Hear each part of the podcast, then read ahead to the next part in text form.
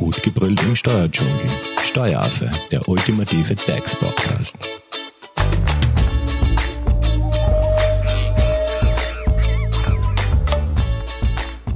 Hallo und herzlich willkommen beim Steueraffen, der Dienstvertrag-Check. Das Thema Dienstvertrag ist sehr komplex und beschäftigt uns jetzt schon in der fünften Folge. Leute, wir sind jetzt bei Folge 5 eben angelangt. In den ersten Folgen solltet ihr die zum Dienstvertrag-Check verpasst haben, haben wir so allgemeine Themen rund um den Dienstvertrag, Probezeit, Kündigung bzw. Beendigung von Arbeitsverhältnissen sowie den Kollektivvertrag erörtert. Zu Gast im Studio ist unsere Arbeitsrechtsexpertin Magister Birgit Posch. Sie ist eben Juristin bei der Hofer Leitinger Steuerberatung und wir widmen uns heute einem weiteren Vertragsbestandteil im Arbeitsvertrag.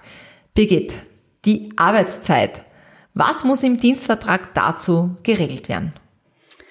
Ähm, es ist so, dass die Arbeitszeit, wie wir schon in einer vorherigen Folge erwähnt haben, ein verpflichtender Vertragsbestandteil ist. Und ähm, da erfordert oder da macht das Gesetz erforderlich, dass man die Lage der Arbeitszeit und das Ausmaß regeln. Also eine Formulierung wäre zum Beispiel, die Normalarbeitszeit des Arbeitnehmers umfasst Vollzeit, laut Kollektivvertrag im Ausmaß von 40 Wochenstunden oder 38,5 Wochenstunden oder bei Teilzeit eben umfasst Teilzeit im Ausmaß von 30 Wochenstunden. Das reicht aber nicht aus, dass man nur das Ausmaß reinschreibt. Das glauben nämlich viele. Also ich kenne ganz mhm. viele Dienstverträge, was nur das enthält, was aber nicht richtig ist und nicht gesetzeskonform, sondern man muss eben auch die Lage der Arbeitszeit anführen, also die Uhrzeiten. Montag von 7 Uhr bis 12 Uhr, dann von 12.30 Uhr bis sowieso und das für jeden Wochentag. Ähm, ja. Und reicht es, wenn jetzt die Arbeitszeit im Dienstvertrag geregelt wird? Also angenommen, man arbeitet immer gleich und dann eben müssen dann überhaupt Arbeitszeitaufzeichnungen geführt werden? Das glauben auch sehr viele und das ist eine gute Frage, weil gerade wenn man eh die Arbeitszeit immer gleich hat und man hat es also genau definiert, wie ich gerade vorher geschildert habe, also immer von 7 Uhr bis 12 Uhr und 12.30 Uhr, es gibt ja wirklich ähm, Arbeitnehmer, ähm, die was wirklich den Stift dann fallen lassen und was immer so arbeiten. Nee, es gibt ja so Betriebe, die, wo, Oder auch wo Schicht, es um 9 wo man- Uhr beginnt und wo man weiß, Punkt 17 Uhr schließt das Geschäft und da bin Genau. ich auch draußen. Ne? Genau. Ich meine, man muss wirklich immer unterscheiden, ähm, was jetzt der Dienstvertrag, die Vereinbarung ist und die Arbeitszeitaufzeichnungen. Weil Arbeitszeitaufzeichnung, also dass, äh, dass die Arbeitszeit im Dienstvertrag geregelt wird, das ist im AFRAG-Gesetz geregelt. Ähm, die Arbeitszeitaufzeichnungen sind im Arbeitszeitgesetz geregelt. Da muss man mal schauen, wer davon alles umfasst ist. Vielleicht hast du schon mal gehört, leitende Angestellte sind zum Beispiel ausgenommen. Aber in, bei deiner Frage, da gibt es seit 2015 jetzt die Erleichterung, dass wenn man wirklich einen Mitarbeiter hat, der immer gleich arbeitet, dass man da ähm, vertraglich eine fixe Arbeitszeiteinteilung regeln darf. Also das muss man wirklich so titulieren ähm, als fixe Arbeitszeiteinteilung. Und dann kann man, dann ist die Formulierung so in, also in dieser Form, diese Arbeitszeit wird bis auf weiteres wie folgt fix festgelegt. Ähm, darin enthalten ist eine tägliche Ru- Ruhepause zum Beispiel im Ausmaß von einer Stunde. Und dann definiert man wirklich ganz genau, von wann bis wann immer gearbeitet wird. Ähm, und die Ruhepause wird auch definiert. Und so erspart man sich dann wirklich diese Arbeitszeitaufzeichnungen. Aber du musst auch, weil auch die Ruhepause ja aufgezeichnet werden muss, da muss auch die Ruhepause genau mit den Uhrzeiten angeführt werden. Oder bei den Ruhepausen gibt es zum Beispiel auch die Ausnahme, dass man einen Zeitraum angeben kann. Die Ruhepause ähm, von einer Stunde ist in diesem ähm, Erfolgt im Zeitfenster Fenster von, von bis 10 bis 14 Okay. Uhr, genau. Aber wenn man diese Vereinbarungen getroffen hat, spart man sich das, außer es gibt Abweichungen. Also wenn ausnahmsweise mal eine Überstunde ist oder es wird an diesem Tag ein Urlaub konsumiert oder Krankenstand, dann fällt man wieder rein in die Arbeitszeitaufzeichnungspflicht. Und bei dieser Form ähm, muss man aber trotzdem am Monatsende quasi äh, bestätigen, dass es keine Abweichungen gegeben hat. Also das, das- muss wer bestätigen? Der Mitarbeiter? Der oder Arbeitnehmer okay. muss das unterfertigen, genau. Okay, aber das ist wahrscheinlich in den seltensten Fällen, dass man eben keine Arbeitszeitaufzeichnungen führen muss. Äh, deswegen würde mich dann natürlich schon interessieren, wie jetzt generell Arbeitszeitaufzeichnungen geführt werden müssen. Mhm. Also das Gesetz erfordert wirklich, ähm, von wann bis wann gearbeitet wurde, wirklich genau Minuten genau. Es soll auch nicht auf- oder abgerundet werden. Also ich kann jetzt nicht sagen, ich habe zwar äh, um 7 Uhr 58 begonnen, schreibe ich 8 Uhr. Genau, es ist zwar in der Praxis üblich und es wird auch ähm, so ähm, quasi hingenommen von den Arbeitsinspektoren, dass es dann nicht immer minutengenau ist, aber streng genommen muss es minutengenau aufgezeichnet werden. Wenn man natürlich ähm, eher den Mitarbeiter zugute ähm, so rundet, dann wird kein Arbeitsinspektor, der das Arbeitszeitgesetz ja prüft und die Arbeitszeitaufzeichnungspflicht etwas dagegen haben. Aber prinzipiell soll wirklich von wann bis wann gearbeitet wurde. Wurde eine Ruhepause gehalten? Wenn ja, von wann bis wann? Ist an diesem Tag war man da vielleicht unterwegs? Ähm, ist man im Betrieb gewesen? War man krank? Also wirklich, es ist alles aufzuzeichnen damit sind, man das ja auch prüfen kann, sind da vielleicht Überstunden entstanden, die zuschlagspflichtig sind oder nicht. Ähm, ja, es gibt mehrere Gründe, wo das Sinn macht, dass die Arbeitszeitaufzeichnungen geführt werden. Und wie das jetzt ein Arbeitgeber führt, in welcher Form, mhm. das wird dem Arbeitgeber überlassen. Das heißt, es kann, wenn es digital ist, mit so einer Stempelfunktion erfolgen oder halt auch eine händische Aufzeichnung, die der Mitarbeiter führt. Ist das dann auch zulässig? Genau, das gibt's noch immer. Ähm, entweder ganz normal auf einem Blatt Papier, dass die Arbeitszeitaufzeichnung geführt wird, oder im Excel oder und das nimmt natürlich jetzt immer mehr zu im digitalen Zeitalter, einfach mit einem elektronischen Zeiterfassungssystem. Und das hängt wieder ganz vom Arbeitgeber und von seinem Betrieb ab, von der Anzahl der Mitarbeiter, ja, mhm. ist es jetzt eine fixe Arbeitszeitenteilung, werden oft Überstunden gemacht. Möchte man da vielleicht auch Hinterlegungen machen, dass automatisch was gerechnet wird mhm. und bewertet wird? Möchte man das, ich meine, das greift jetzt schon so weit, aber vielleicht importieren, damit die Lohnabrechnung ein bisschen automatisiert wird. Also man darf jetzt nicht immer das alles komplett unabhängig voneinander sehen, sondern muss auch überlegen, ja, macht es für mich als Arbeitgeber auch Sinn, unabhängig von der gesetzlichen Verpflichtung, dass sie Arbeitszeitaufzeichnungen führen muss, kann ich mir da auch einen Nutzen rausholen, wenn ich so oder so die Arbeitszeitaufzeichnungen mhm. führe. Du hast äh, kurz Ruhepausen erwähnt. Sind die eigentlich immer zwingend notwendig? Ja, Ruhepausen sind notwendig, wenn die Arbeitszeit jetzt grob gesprochen sechs Stunden, also das Gesamt, die Gesamtarbeitszeit an einem Tag sechs Stunden überschreitet. Okay, das heißt, ab sechs Stunden muss ich verpflichtend eine Mittagspause machen. Genau, genau. Ist das ähm, die, die Länge, Dauer der Mittagspause, wenn ich sage, okay, mache ich halt schnell zehn Minuten und passt oder gibt's ähm, da, muss ich da eine Stunde machen? Das oder? ist grundsätzlich 30 Minuten. Okay, es gibt Minimum 30 Minuten. Minimum mhm. 30 Minuten. Es gibt dann schon Ausnahmen mit Betriebsrat, aber das greift jetzt zu weit, dass man vielleicht das stückelt in 15 Minuten, 10 Minuten. Okay, das äh, ist in drei Blöcken. Genau. Mhm. Oder man kann mit Mitarbeitern natürlich auch länger vereinbaren. Im Handel ist es ja üblich, wenn man jetzt geschlossen hat, vielleicht zwei Stunden, dass zwei Stunden Mittagspause ja. sind. Es muss halt quasi schon noch verhältnismäßig sein. Aber ja, im Endeffekt das Minimum und grob gemerkt nach sechs Stunden eine halbe Stunde. Und ja. Aber könnte ich, wenn ich jetzt sage, Mitarbeiter, ja passt, ich muss jetzt eine halbe Stunde machen, bin aber acht Stunden in der Firma, hängen die aber hinten dran und gehe dafür eine halbe Stunde früher nach Hause? Ist das auch möglich? Das geht jetzt nicht. Also man könnte zum Beispiel, weil das verwechseln auch viele, muss jetzt genau nach sechs Stunden die Mittagspause gehalten werden. Das stimmt nicht. Nur wenn die Gesamttagesarbeitszeit sechs Stunden überschreitet, dann muss eben diese halbe Stunde gehalten werden. Aber kann auch zum Beispiel nach sieben Stunden erst erfolgen. Also das ja, aber ich kann es nicht hinten Aber man darf es nicht hinten dranhängen, weil das, dann handelt es sich nicht um eine Pause. Rein theoretisch jetzt, aber das ist wirklich immer so eine Einzelfallbeurteilung. Aber rein theoretisch könnte man dann noch eine Viertelstunde arbeiten und dann heimgehen. Aber man darf jetzt sich nicht die Arbeit, die Pause einsparen. Es ist mhm. ja auch der Arbeitnehmerschutzgedanke dahinter. Und das macht ja wirklich Sinn. Ja, also definitiv Pause macht Sinn. Genau. Äh, Birgit, da sich nun vor allem in Zeiten der Corona-Krise vermehrt Mitarbeiter im Homeoffice ähm, befinden, möchte ich hier auch einmal kurz hinsichtlich der Arbeitszeit eingehen. Gelten hier vielleicht strengere Regelungen betreffend dieser Arbeitszeitaufzeichnungen oder, oder gibt es generell Unterschiede zwischen Homeoffice und mhm. nicht Homeoffice? Es ist sogar so, dass eigentlich ähm, genau dagegen das Gegenteil der Fall ist. Also es gelten nicht strengere Regelungen, sondern da darf eine Saldenaufzeichnung geführt werden. Also das ist auch bei Außendienstmitarbeitern so. Was da versteht man jetzt darunter? Dass man zum Beispiel nur schreibt, acht Stunden gearbeitet und nicht von wann bis wann.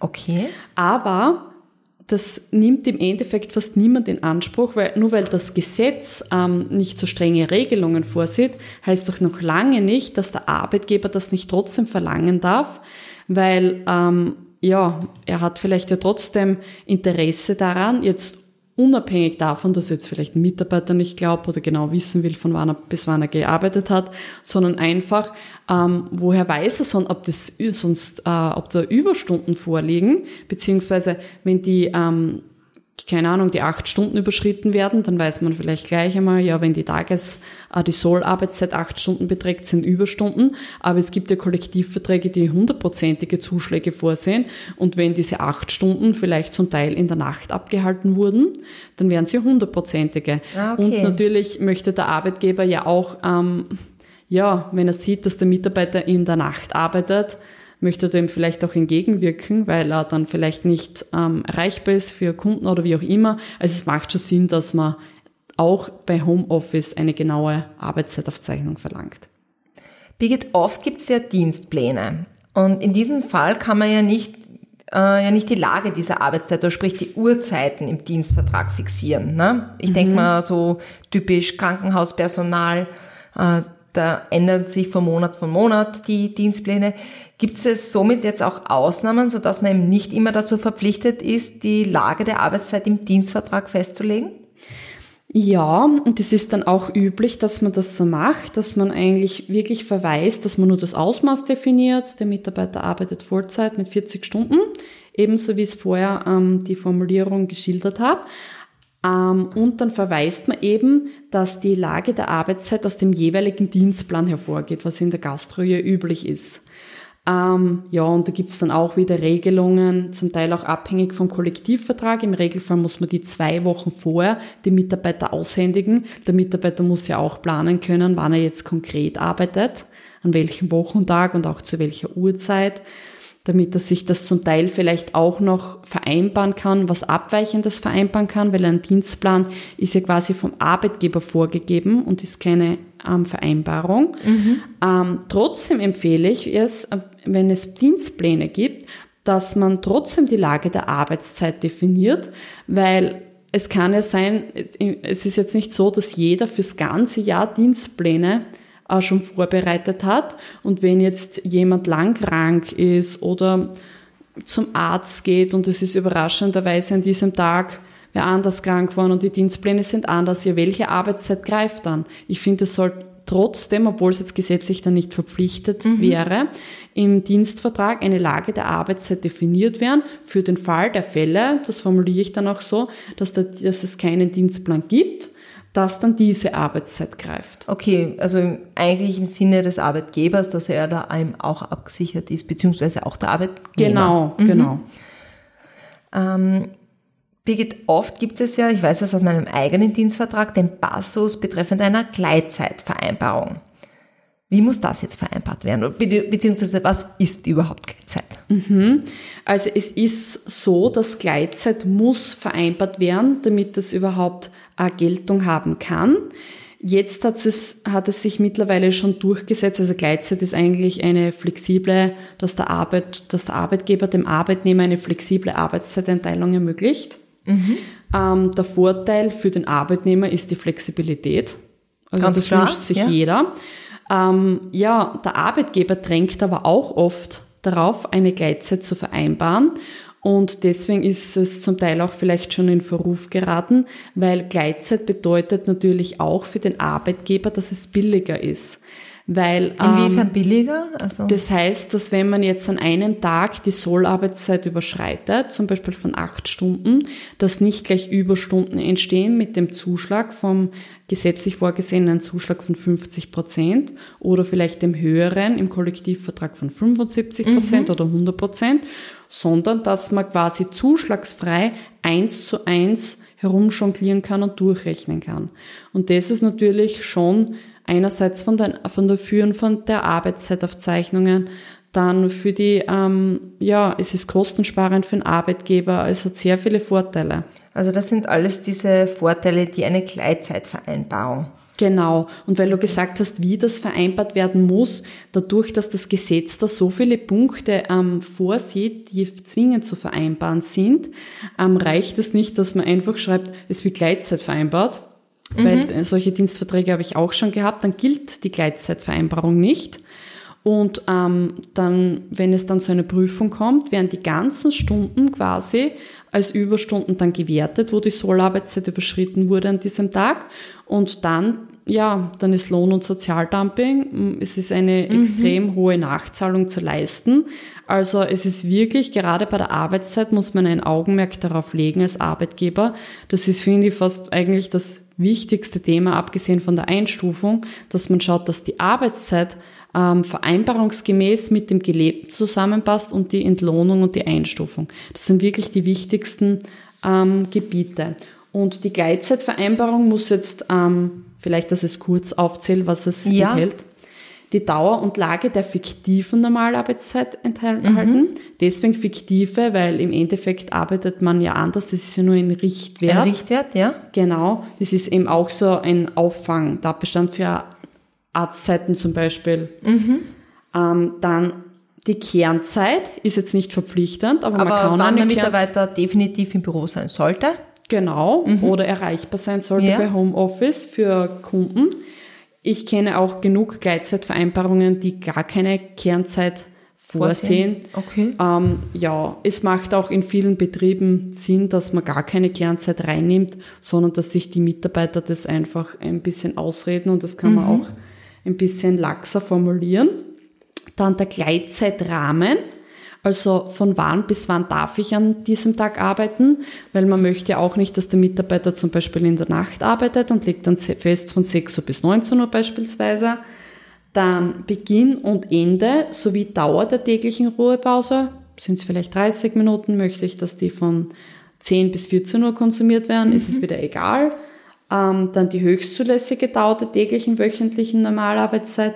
Möchte ich, dass die Mitarbeiter nur 10 Stunden arbeiten an diesem Tag oder sind mir 12 Stunden auch recht, was jetzt zulässig ist seit einer Gesetzesnovelle, die es jetzt aber eh schon wieder eine Zeit lang gibt. Dann die Dauer der Gleitzeitperiode. Das okay. heißt, ähm, wie lange darf ich meine Stunden ansammeln, bevor abgerechnet wird? Okay, das heißt, wenn ich mir, sprich, ein Zeitguthaben aufbaue. Genau. Mhm. Üblich ist ein Jahr, aber das ist jetzt komplett wieder ähm, betriebs- und branchenabhängig. Es kann auch ein Monat Sinn machen. Mhm. Dass man wirklich möchte, dass am Monatsende wieder alles auf Null gestellt ist. Es kann auch sein, und das ist der nächste Punkt, der erforderlich ist, die Übertragungsmöglichkeit von Zeitguthaben und Zeitschulden. Dass ich das quasi mitnehmen kann ins genau. nächste Jahr, ins nächste Und auch Monat. wieder eins zu eins. Das mhm. ist ja wichtig. Beim Abrechnen geht es immer darum, was ist jetzt davon Überstunden? Wenn was übrig geblieben ist, dann handelt es sich wirklich um Überstunden, weil mhm. grundsätzlich muss ja quasi in dieser Periode das ausgeglichen werden. Und wenn was übrig bleibt, dann sind es Überstunden, außer es wird eben übertragen und da gibt es auch kein Limit. Okay. Nur man möchte halt meistens ein Limit vorgeben, um ja, einen Regel vorzuschieben. Und die Stunden werden auch immer teurer, weil es steigt ja die Entlohnung an mit den KV-Erhöhungen etc. Ja, dann die, wie die Arbeitszeitaufzeichnungen geführt werden. Ja, das war es eigentlich. Die Beendigung des Arbeitsverhältnisses, wie der Endabgerechnet wird und wann das in Kraft tritt. Birgit, oft wird aber das Synonym, äh, als Synonym eben dieser Begriff Durchrechnung verwendet. Mhm. Ist das jetzt das gleiche wie eine Gleitzeitvereinbarung oder ist das was anderes? Das ist was wirklich komplett anderes. Okay. Es ist jetzt schade, dass es, ich verwende ja auch den Begriff, dass eins zu eins die Stunden durchgerechnet werden und das ist auch in Ordnung und das heißt auch wirklich, dass Stunden eins zu eins entgegengerechnet werden kann ohne Zuschlag, aber die Durchrechnung, die, der terminologische Begriff im juristischen Sinne ist jetzt nicht, dass das ist quasi ein Dienstplan, was vorgegeben wird vom, vom Arbeitgeber und wo dem Mitarbeiter keine Flexibilität eingeräumt wird. Und das ist der große Unterschied. Weil es ist quasi ein Plan vorgegeben. Innerhalb dieses Planes kann der Arbeitgeber quasi jonglieren und mhm. das aufbauen. Und ich meine, das wird jetzt zu weit reichen. Ja, aber also da kann er auch so quasi eine, aber genau. Aber es ist jetzt äh, für den Mitarbeiter da keine Flexibilität gegeben, dass er sagt, ja, ich komme jetzt heute um 6 Uhr und morgen um, um Okay, also diese Flexibilität, die im Sinne einer Gleitzeitvereinbarung äh, gewährt wird, die gibt's da bei der Durchrechnung eben nicht. Die gibt's nicht, genau. Und der Sinn ist da eher, dass man die Zuschläge vermeidet und dass es billiger ist für den Arbeitgeber, was wirklich oft Sinn macht in Branchen. Ähm, aber es ist jetzt nicht die Flexibilität da, genau. Okay, Birgit, zusammenfassend. Welche Empfehlungen gibt es jetzt aus deiner Sicht im Zusammenhang mit dieser Arbeitszeitvereinbarung im Dienstvertrag? Also wichtig ist, dass man dann keiner pauschalen Vorgabe folgt, sondern dass man wirklich sich seinen Betrieb ansieht, was macht am meisten Sinn. Ist es, arbeiten meine Mitarbeiter immer fix? Macht es mehr Sinn, bin ich ein kleiner Betrieb, möchte nicht so viel Geld ausgeben für ein elektronisches Zeiterfassungssystem, bleibe ich bei den händischen Arbeitszeitaufzeichnungen. Macht es aber doch vielleicht mehr Sinn, das im Excel zu machen und da ein bisschen was zu verformeln ähm, macht es auch gleich Sinn, dass ich die Zuschläge richtig bewerte und verformle. Also das ist wirklich individuell für jeden Arbeitgeber und für jeden Betrieb zu beurteilen und da würde ich immer empfehlen, dass man da sich ähm, an einen Experten wendet, und dass man da wirklich einmal schaut, dass von Anfang bis Ende mal alles durchgedacht wird, dass die vertragliche Vereinbarung auch mit den Arbeitszeitaufzeichnungen übereinstimmt und so, dass es auch möglichst unbürokratisch ist für den Arbeitgeber. Also es sind mehrere Dinge, wo man einfach dankbar sein sollte und diese Hilfe auch in Anspruch nehmen sollte, dass man auf Erfahrungen von Experten greift. Perfekt.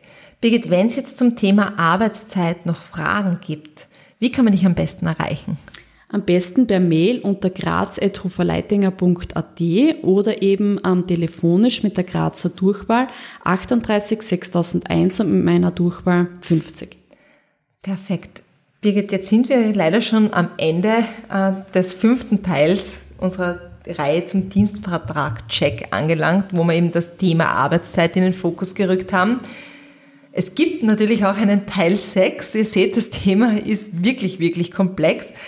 Da möchte ich nämlich mit Birgit auf unfaire Klauseln in Arbeitsverträgen eingehen, nämlich worauf man besonders achten sollte. Also ein sehr, sehr spannendes Thema. Und wenn ihr diese Folge auf keinen Fall verpassen wollt, dann abonniert doch den Steueraffen in eurer favorisierten Podcast-App. Fragen, Anregungen, Themenwünsche könnt ihr uns natürlich auch auf unseren Social-Media-Kanälen hinterlassen. Ihr findet den Steueraffen auf Instagram und auf Facebook. Und ich würde sagen, Birgit, ich freue mich schon auf die nächste Folge, weil ich glaube, die wird richtig, richtig spannend. Das glaube ich auch. Danke, ja. Dann Dankeschön fürs Zuhören und tschüss. Tschüss, Baba. Das war Steueraffe. Gut gebrüllt im Steuerdschungel. Jetzt abonnieren auf iTunes, Soundcloud und Spotify. Ihr wollt noch mehr zum Thema Steuern wissen? Dann geht auf www.steueraffe.at.